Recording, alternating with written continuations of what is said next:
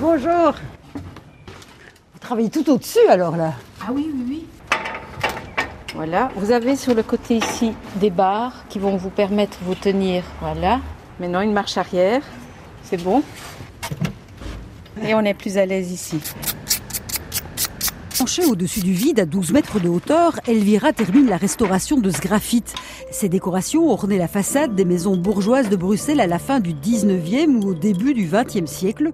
Ces graphites sont réalisés en appliquant plusieurs couches de mortier qui sont alors creusées, puis peintes, faisant apparaître des motifs colorés.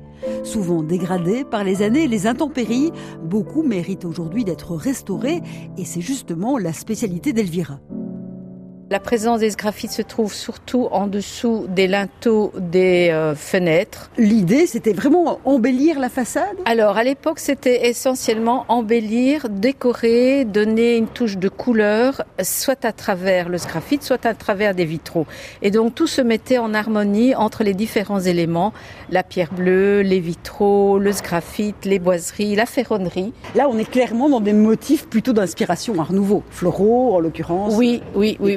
Les courbes, le végétal, les fleurs, c'est vrai que tout ça euh, ramène à l'art euh, nouveau. Ce matin, Elvira applique une feuille d'or sur le cœur des fleurs, un geste délicat plein de précision malgré l'échafaudage qui tremble un peu. Chaque étage fait plus ou moins 4 mètres. Donc on est déjà au deuxième, on est à 12-13 mètres et tout là-haut on est à une 15-20 mètres. Oui. Et vous, vous n'aviez pas le vertige Au départ, si. Mais le vertige n'est qu'une impression à partir du moment où le mental se met en route. À partir du moment où on fait abstraction de ça, ben, on est sur un plateau. Ce qui aide beaucoup, c'est qu'on a des bâches de sécurité. Et donc, du coup, la rue, elle est là par la présence du bruit, mais on la voit plus. Sur son perchoir tout là-haut, Elvira mesure tous ses gestes. Elle se concentre, s'enferme dans sa bulle. On doit fonctionner avec beaucoup plus de calme, beaucoup plus d'attention, euh, déposer un pot pour qu'il ne tombe pas et qu'il n'éclabousse pas la, la, façade.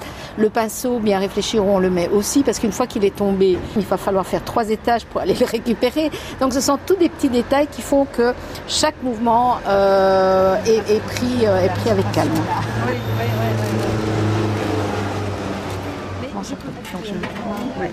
la rue, elle est là, présente, par les bruits des voitures, par les outils euh, qu'on entend là d'une personne qui était en train de travailler, mais on est ailleurs, on est ailleurs.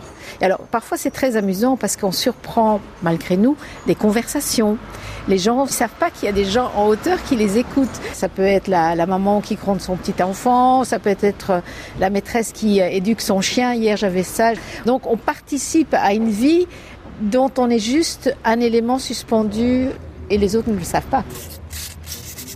Très souvent, on se surprend à regarder Bruxelles de haut parce qu'il y a des fois des maisons qui surplombent d'autres maisons et c'est une autre manière de découvrir la ville.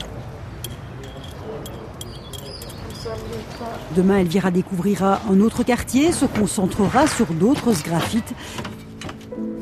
Si haut, mais toujours si près de la ville.